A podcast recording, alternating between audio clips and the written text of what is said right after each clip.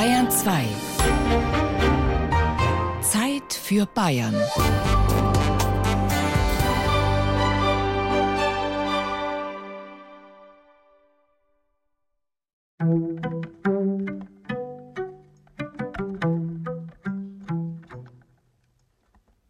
Sie nannten ihn den Nichtraucher, weil in seinem Schrebergarten ein ausrangierter Eisenbahnwaggon stand, in dem er Sommer und Winter wohnte.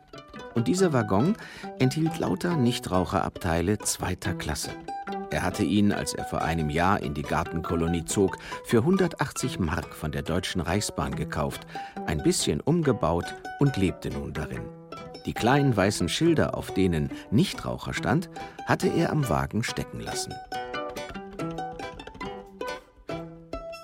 Als Erich Kästners Roman Das fliegende Klassenzimmer 1933 erscheint, gibt es noch keine Tiny Houses, weder den Begriff noch die Art des Wohnens.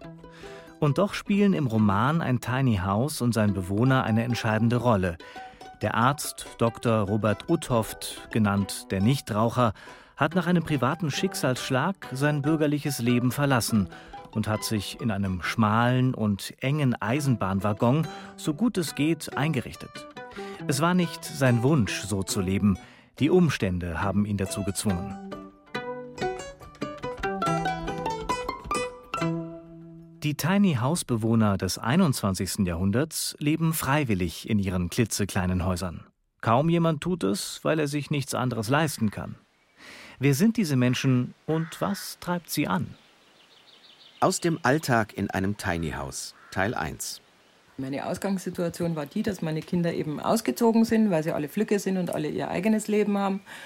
Und ich irgendwann festgestellt habe, dass 142 Quadratmeter für mich einfach Irrsinn sind. Braucht kein Mensch. Monika, 59 Jahre alt, lebt in einem kleinen Dorf bei Würzburg auf einer Streuobstwiese.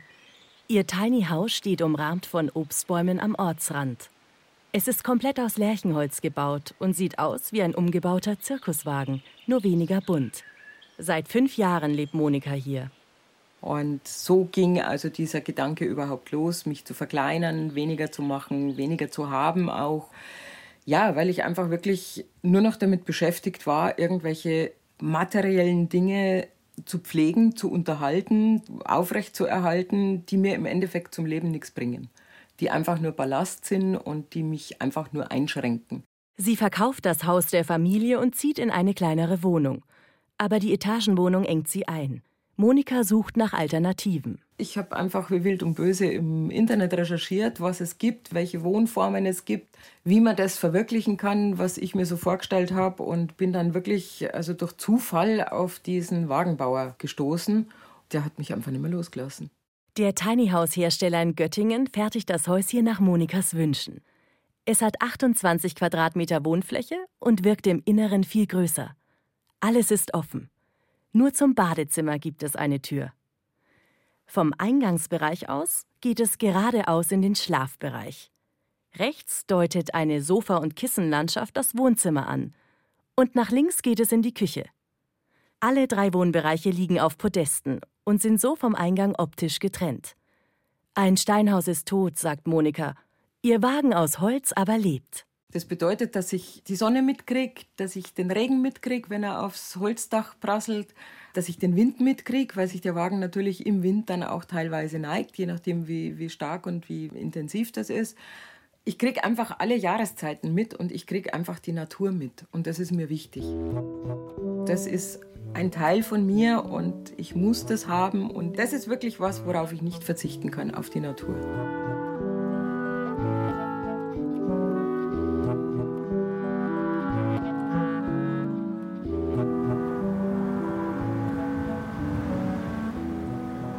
Wer auf der Autobahn Nürnberg-Berlin die Ausfahrt Weidensees nimmt, landet nach kurzer Fahrt durch ein Waldstück in dem gleichnamigen Örtchen in der fränkischen Schweiz.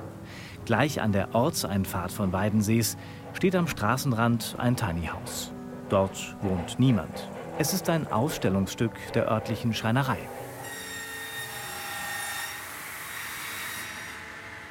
Schreinermeister Matthias Hümmer und seine Mitarbeiter haben sich auf den Bau von Holzhäusern spezialisiert. Häuser in Normalgröße. Aber die Idee, ein Holzhaus im Mini-Format und mit Rädern zu bauen, ließ Matthias Hümmer nicht los. Mit dem, dass wir eigentlich schon jahrelang äh, Holzhäuser bauen und das eigentlich genau der gleiche Stil ist, nur ich sage mal mobil und man abends einmal ein bisschen in der Nacht ein bisschen Fernsehen schaut, kommen so verschiedene Sendungen von Amerika und da habe ich das gesehen und dann habe ich mal nachts im Bett mal nicht schlafen können und da habe ich mir sowas überlegt und habe gedacht, naja, sowas könnte man eigentlich mit der Erfahrung, die wir haben, müsste man das eigentlich auch bei uns hier in, in Franken zusammenbringen, dass wir sowas bauen und auch zulassen und das habe ich somit umgesetzt. Der Schreinermeister plante, rechnete, zeichnete. Er legte die Pläne dem TÜV vor, bis dieser zufrieden war. Tiny Houses, zumindest diejenigen mit Rädern, müssen den Bestimmungen der Straßenverkehrsordnung entsprechen. Bei Breite, Höhe und Gewicht gibt es einen festen Maximalwert. Die Länge ist bis zu einem gewissen Grad flexibel. Wir gehen jetzt einmal rein, spannen mal das Ganze auf. Also der Aufbau für die Wände, das ist in Schichtmodulweise, also das ist genauso wie im ganz normalen Holzhausbau. Das sind mehrere Schichten aufgebaut. Hier haben wir jetzt komplett innen Fichtenholz und dahinter ein Ständerwerk auch aus Fichtenholz. Das Ganze ist gedämmt mit äh, Holzfaserdämmung, dass wir einen guten U-Wert und Energieeinsparung haben. Ja, der U-Wert gibt an, wie gut das eine Wand gedämmt ist oder nicht gedämmt ist. Das Ausstellungshäuschen von Matthias Hümmer ist winzig. Mit 18 Quadratmetern Wohnfläche gehört es selbst unter den Tiny-Häusern zu den kleinsten. Die Inneneinrichtung erinnert an das Innere eines Wohnwagens oder Campers. Miniküche, Essecke und Minibad. Die beiden Schlafgalerien sind über eine Treppe bzw. eine Leiter erreichbar. Geheizt wird mit einem Holzofen. Wenn niemand zu Hause ist, sorgt eine Gastherme für eine Grundtemperatur. Hümmers Glane Heiser, wie er sie auf Fränkisch nennt, sind ganzjährig bewohnbar. Er kann sich vorstellen, dass zum Beispiel Eltern für ihr studierendes Kind so Glans Haus kaufen. Schließlich herrsche ja vor allem in Universitätsstädten Wohnungsnot. Ist das Kind mit dem Studium fertig, hat die Familie ein Wochenend- oder Ferienhaus. Wir haben in der Woche, also man kann es nicht so pauschalieren, aber in der Woche sind mindestens ein bis zwei Kunden, Interessenten da, die wo dieses Haus besichtigen wollen, einmal das Flair von innen fühlen wollen, wie es ist, wie man es sieht, wie es überhaupt innen allgemein ist. Ja, wichtig sind diese, wo wirklich tatsächlich kommen und extra hierher kommen und das zu besichtigen. Alltag in einem Tiny House Teil 2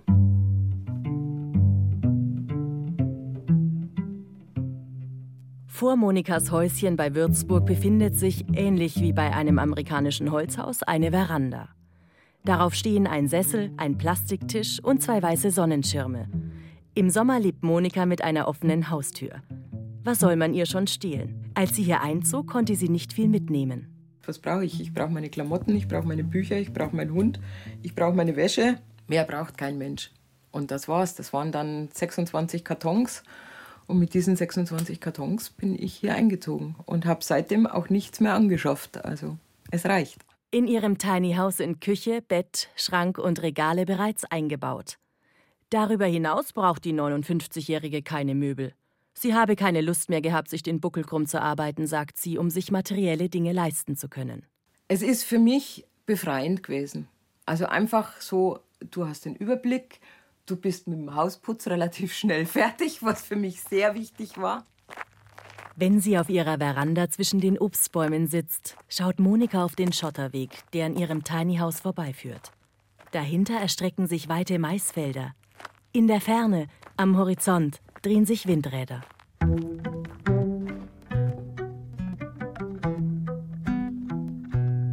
Im Sommer und im Herbst blühten in seinem kleinen Garten wunderbare Blumen.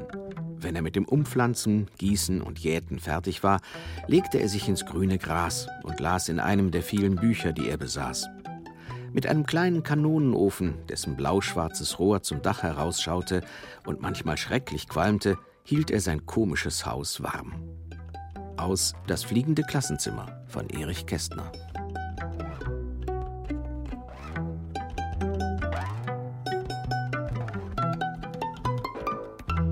Viele, die sich für Tiny-Häuser interessieren, wollen sich dem ständigen Konsum entziehen, wollen ökologisch und naturnah leben. Manche junge Paare haben darüber hinaus keine Lust, sich für ein eigenes Heim über Jahrzehnte hinweg zu verschulden. In vielen Städten haben sich in den vergangenen Jahren Tiny House Gruppen gebildet.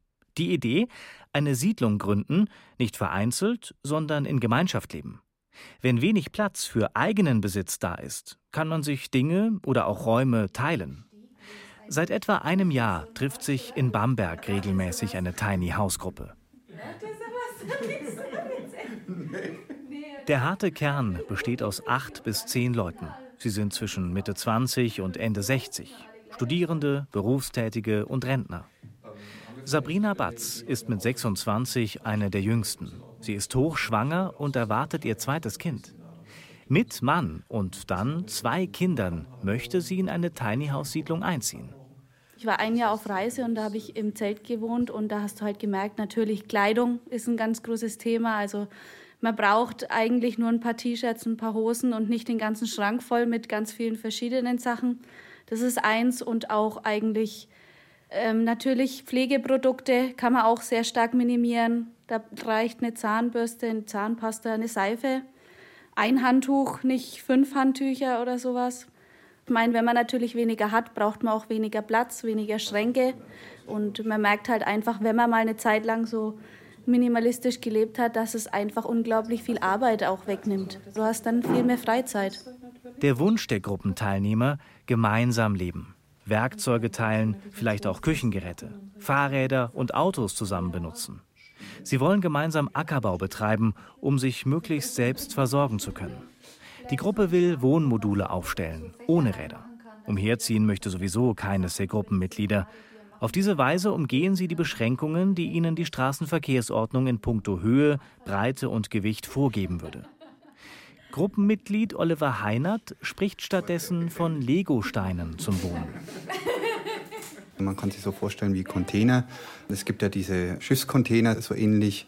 Es gibt aber auch Container, die auf Holzbasis gebaut sind, zum Beispiel mit Gestellen.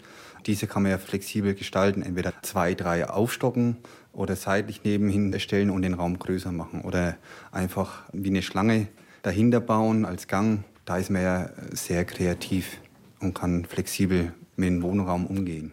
Wird eine Familie größer, bekommt sie einen Container dazu.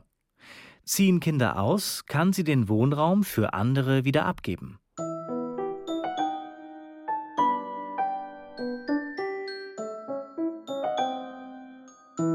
Tiny House Alltag Teil 3 Monikas Kinder sind längst ausgezogen. Ihre alten Kinderzimmer gibt es nicht mehr, aber ihre drei Kinder kommen gerne zu Besuch. Die sind total begeistert gewesen und die kennen mich, die wissen, dass ich immer gut bin für verrückte Ideen oder einfach für auch innovative Ideen und die sind super glücklich hier und die genießen das, wenn sie hier sind, weil sie also auch in großen Städten wohnen und die machen hier ultra gerne Urlaub. Übernachten bei Mama geht nicht mehr. Der Besuch muss auf nahegelegene Ferienwohnungen ausweichen. Im Tiny House ist nur Platz für Monika. Jeder Quadratmeter wird genutzt, manchmal mehrfach. Der Spiegel hängt bzw. klebt als Folie in der Dusche. Unterhalb der Decke laufen Regalbretter durchs ganze Haus. Darauf stehen Bücher, Geschirr und Küchenutensilien. Verzichten muss Monika auf nichts, nicht mal auf eine Spülmaschine. Außerdem gönnt sie sich einen weiteren Luxus. Eine Siebträger-Kaffeemaschine für den Cappuccino am Morgen. Die nimmt verhältnismäßig viel Platz ein in ihrer Miniküche. Wenig Platz hat sie dagegen für Vorräte. Man muss halt gucken, sich behelfen mit irgendwelchen Kästchen, Schublädchen, die man halt dann voll machen kann. Aber ich bin eh kein Freund von Vorratshaltung, weil ich kaufe ein. Ich brauche relativ wenig, weil ich alleine bin. Und das, was ich im Kühlschrank drin habe, das wird aufgebraucht. Und wenn es so aufgebraucht ist, ist es aufgebraucht und dann geht man wieder einkaufen. Die Projekte Nee, äh, also weil wir doch gesagt hatten, äh, dass wir ähm, für die Seminare äh, uns überlegen müssen, was für ein. In Bamberg diskutiert die Tiny House Gruppe, wie ihre Gemeinschaftsräume aussehen sollen. Welcher Boden soll dort verlegt werden? Welche Kurse und Seminare soll es geben? Können dort auch Feste stattfinden? Alles wird gemeinsam entschieden. Sie wollen künftig in minimalistischen Wohnmodulen zusammen leben und vieles teilen. Vor einigen Jahrzehnten hat man diese Art zu leben Kommune genannt. Aber da winkt Gruppenmitglied Marco Aumer sofort ab. Das Wort mögen wir überhaupt nicht, äh, weil es eben nicht darum geht, da so eine Art Hippie-Atmosphäre aufzubauen, sondern es geht darum, wie wir auf eine Art und Weise zusammenleben können, die ressourcensparender ist und wo wir trotzdem miteinander umgehen können auf eine Art und Weise, ähm, wo jeder auch seinen Rückzugsbereich hat. Also äh, die Kommune ist eine Idee, die ist sehr stark aus den 70ern und da hat jeder so ganz komische Assoziationen dazu. Das passt gar nicht zu uns. Das hätten wir auch nicht gern, wenn man uns so bezeichnet. Aumers Ideen und die seiner Mitstreiter existieren bisher nur auf dem Papier. Die Gruppe hat noch kein Grundstück gefunden, auf dem sie ihre Pläne umsetzen kann. Sie suchen im Umland von Bamberg. Die Stadt eigne sich für das, was sie vorhaben, nicht, sagt Sabrina Batz. Wenn du eben jetzt dich äh, teilweise selbst versorgen willst durch Gemüseanbau, brauchst du natürlich Ackerland oder eine Wiese und das hast du in der Stadt halt nicht gegeben. Da kannst du vielleicht mit Hochbeeten oder sowas dir ein bisschen aushelfen, aber es ist eben schwieriger. Pünzendorf liegt malerisch in einem Talkessel, umgeben von bewaldeten Hügeln. Im Tal stehen, wie hingeworfen, Häuser und Bauernhöfe, eingerahmt von Feldern, Wiesen und Obstbäumen. Nur selten fährt ein Auto vorbei. Hinter Pünzendorf sind Tal und Straße zu Ende. Das Dorf liegt 15 Kilometer nordöstlich von Bamberg. Die Tiny House Gruppe hatte vor einigen Wochen dort ein Grundstück ins Auge gefasst und ihr Projekt beim zuständigen Bürgermeister von Scheslitz, Roland Kauper, vorgestellt ja, immer wenn so was Neues kommt, ist man erst einmal ein bisschen vorsichtig. Ne? Man sagt, ja, was wird das, wer kommt da, wer baut sowas? Und darum war es für mich auch ganz wichtig, dass die Leute sich einfach mal vorgestellt haben. Und man hat ja gemerkt, naja, es sind ja ganz normale Leute, ja, mit beiden Beinen auf dem Boden sind ne, und nicht irgendwelche, ja, wie will man es benennen, irgendwas Besonderes, was man vielleicht gar nicht so will in einer Gemeinde. Ne? Und gerade in den Dörfern draußen, man muss ganz klar sehen, also die ländliche Struktur ist anders wie eine städtische. Also ich denke, man guckt als Bewohner eines Dorfes schon ganz genau hin, wer kommt denn da zu uns. Ne? Nicht, dass dann irgendwann ja, die Glocke stört, der Hahn auf dem Mist stört. Ne?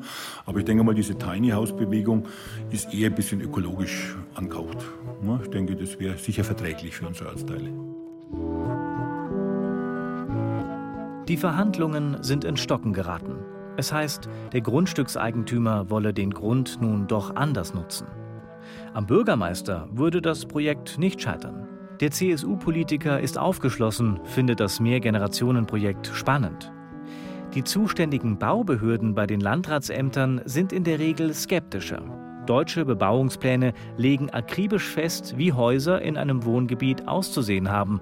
Wie hoch dürfen sie sein? Wie sieht das Dach aus? Alternative Wohnformen kommen in Bebauungsplänen nicht vor.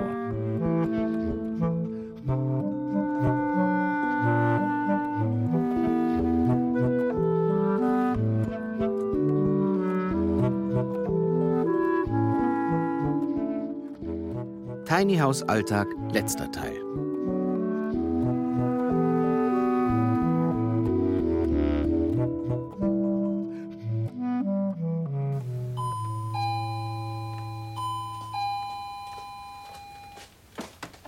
Hallo, kommen Sie doch bitte rein. Schön, dass Sie da sind. Die Türklingel ist am Gartentürchen befestigt. Monika hat einen Zaun um ihr gepachtetes Tiny House Grundstück gezogen. Sie hat eine Hausnummer, eine Adresse, einen Briefkasten und vor dem Grundstück stehen Mülltonnen. Alles da, was man für einen festen Wohnsitz braucht. Der Weg dahin war lang. Nein, es war nicht so einfach, weil unsere Ämter einfach momentan mit dieser Wohnform nichts anfangen können, weil sie sagen, wir wissen nicht, wie wir es kategorisieren sollen. Wir wissen nicht, wie wir es jetzt äh, benennen sollen, weil einerseits hat es Räder, andererseits steht es aber dann auch äh, fest. Ja gut, also man braucht eine gute Portion Nerven, man braucht eine gute Portion Sturheit und einfach nicht locker lassen. Und irgendwann geht's dann. Die Leitungen für Strom, Wasser, Gas und Abwasser hat Monika liegen lassen. Das Grundstück ist voll erschlossen. Der einzige Unterschied, wenn Monika stirbt, kann man ihr Haus einfach wegfahren. Und übrig bleibt nur eine Streuobstwiese.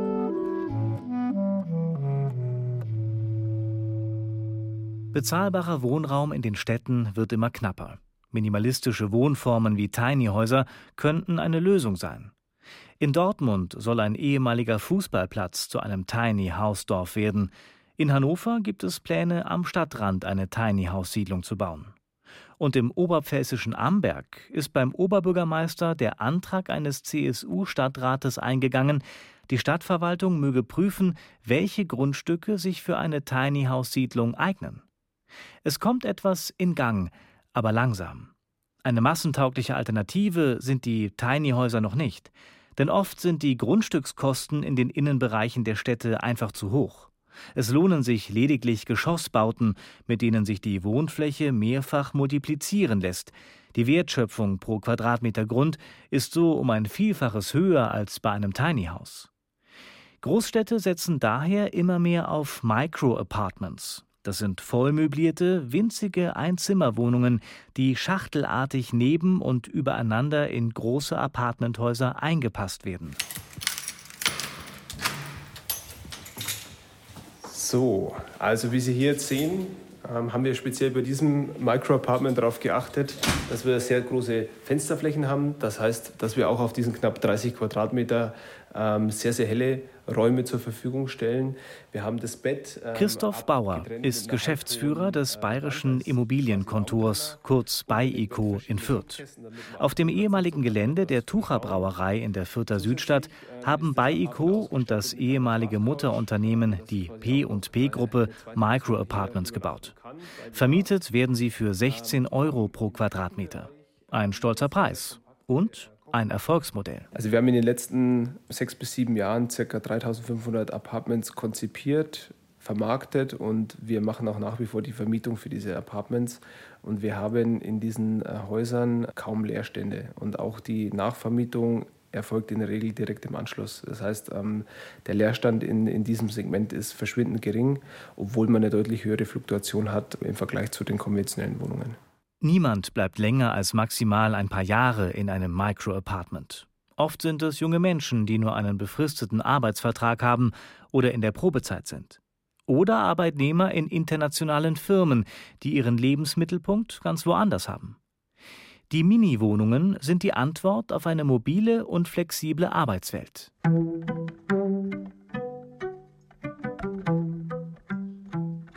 Während sich die Welt für die Bewohner eines Micro-Apartments immer schneller dreht, wird sie im Tiny House langsamer. Monika ist angekommen. Also es ist so, dass ich sowieso ein sehr rudimentärer Mensch bin. Ich brauche nicht viel zum Leben. Also ich muss jetzt nicht irgendwie, was weiß ich, was haben keine Ahnung, was halt manche Menschen glauben haben zu müssen. Also viele Klamotten, viele Schuhe, viele was weiß ich, brauche ich alles nicht. Ich möchte einfach mit mir im Reinen sein und das kann ich nur dann sein, wenn ich glücklich bin. In der Form, wo ich wohne oder wie ich wohne. Und genau das ist die Form, die ich brauche, um glücklich zu sein, um einfach leben zu können, um atmen zu können.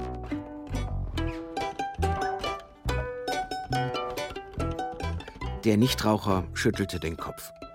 Was willst du, Johann? sagte er. Ich fühle mich in meinem albernen Eisenbahnwaggon restlos zufrieden. Im Frühling blühen die Blumen wieder. Viel Geld brauche ich nicht. Und noch nie hatte ich so viel Zeit zum Nachdenken und Lesen wie in diesen letzten Jahren, die du für verlorene Jahre hältst. Ich wünschte aber, es gäbe mehr Menschen, die Zeit hätten, sich an das zu erinnern, was wesentlich ist. Geld und Rang und Ruhm, das sind doch kindische Dinge. Aus Das fliegende Klassenzimmer von Erich Kästner.